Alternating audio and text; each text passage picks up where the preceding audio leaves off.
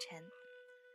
在今天的节目里，为大家带来来源于短文学网的作者花木香的《稻草》。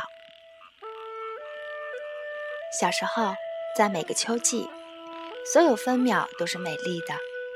在稻穗弯腰深情凝视脚下土地的时候，在黄色染在稻穗上的时候，稻田就成了我们小孩子的天地。那是比吃了糖果还甜的日子。就像蚯蚓闻到的泥土香，鱼闻到的水香，农人闻到的稻米香一样，我们闻到的是稻草香。当人们收割完稻子，田里的稻草就会被一丛一丛的割下来。人们将稻草捆起来，做成简单的稻草人，摆阵般的密密麻麻安置在田里。然后丢在田里晒几个太阳，等到水分蒸发的差不多了，人们就会寻一棵柏树，一层一层绕着树干，把稻草垒砌成堆。小孩子们总是被贴上不听话的标签，而淘气也的的确确是小孩子天性使然罢了。那时候的我们，老是被抓到典型，被数落一番。我们常常叫上村子里所有的小孩子，组成大部队，雄赳赳气昂昂的，像军队跨鸭绿江时，跨过村子里那条小河，走到河对面的稻田里去。个人拿着各自的旧衣服，在稻田里摆弄着稻草，一点一点地构思稻草人的体型、姿态、着装。我们这些小小的设计者，用稻草做着另一个自己。给稻草人穿上留有自己印记的衣服，再用稻草铺一个大床，美美满满的躺在床上，欣赏成品，享受和煦的阳光，努力吸着稻草的香味，就在那稻草上安稳地睡起来，毫无烦忧。想要拥有快乐的时光，也是要付出的，比如搬稻草之后劈头盖脸的一顿骂。当然，还有永远少不了的鸡毛掸子或者扫帚。而现在，成堆的稻草却难得一见了。机械取代了手工，人们开始用机械收他们的粮食。很快，稻米就会装进他们的粮柜，而稻草都被平摊在地里，晒干来，收在一起，一把火烧得只剩灰烬。种上麦子之后，连一丝丝的痕迹都找不到。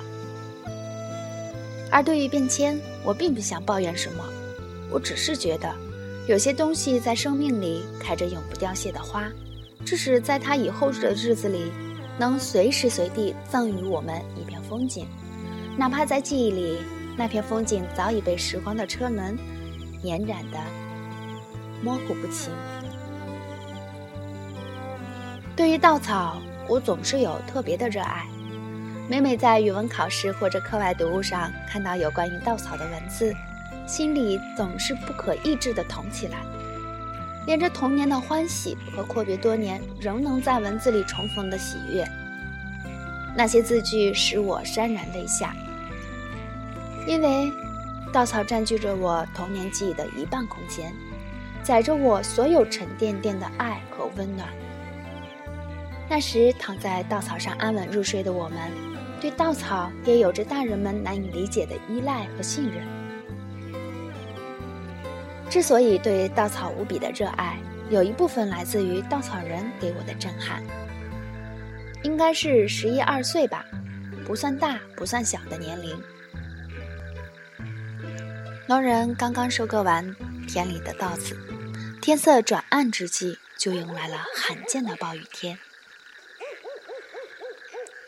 雨水倾盆而下，毫不松懈，俨然敢死队的战士一般，势必要让人们生出畏惧来才肯罢休。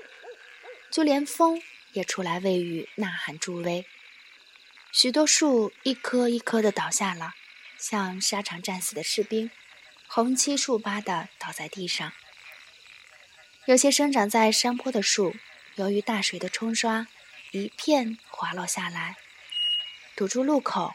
毫无生机的暗绿色，看得人心慌慌的。夜晚过后，雨慢慢的变小了。第二天午后，太阳便开心的挂在了天空，大地也在庆幸暴雨的离开吧。去田里看看，田里的稻草仍然直直的站立着，尽管风雨吹得它狼狈不堪，衣服都松松垮垮的贴在身体上，但他毕竟还是勇敢的承受住了这无情的风雨，没有低头，毫无畏惧。我感到震撼，为什么许多生长几十年的大树都被摧毁，而小小的稻草人却能够存活？有时我真想把记忆一层层剥开来，看看里面到底留下了些什么。然而，当我顺着记忆的指南针摸索的时候，却顿悟出许多曾经使我迷惑不解的东西，就像立在稻草里。历经风雨后存活的稻草人，终于等来雨过天晴。我怀念的除了稻草，还有些什么呢？童年吗？失去的已无力挽回，记忆在时间的流逝里慢慢的下落。我只好一笑而过。可这稻草香会一直弥漫在我呼吸的空气里经久不散。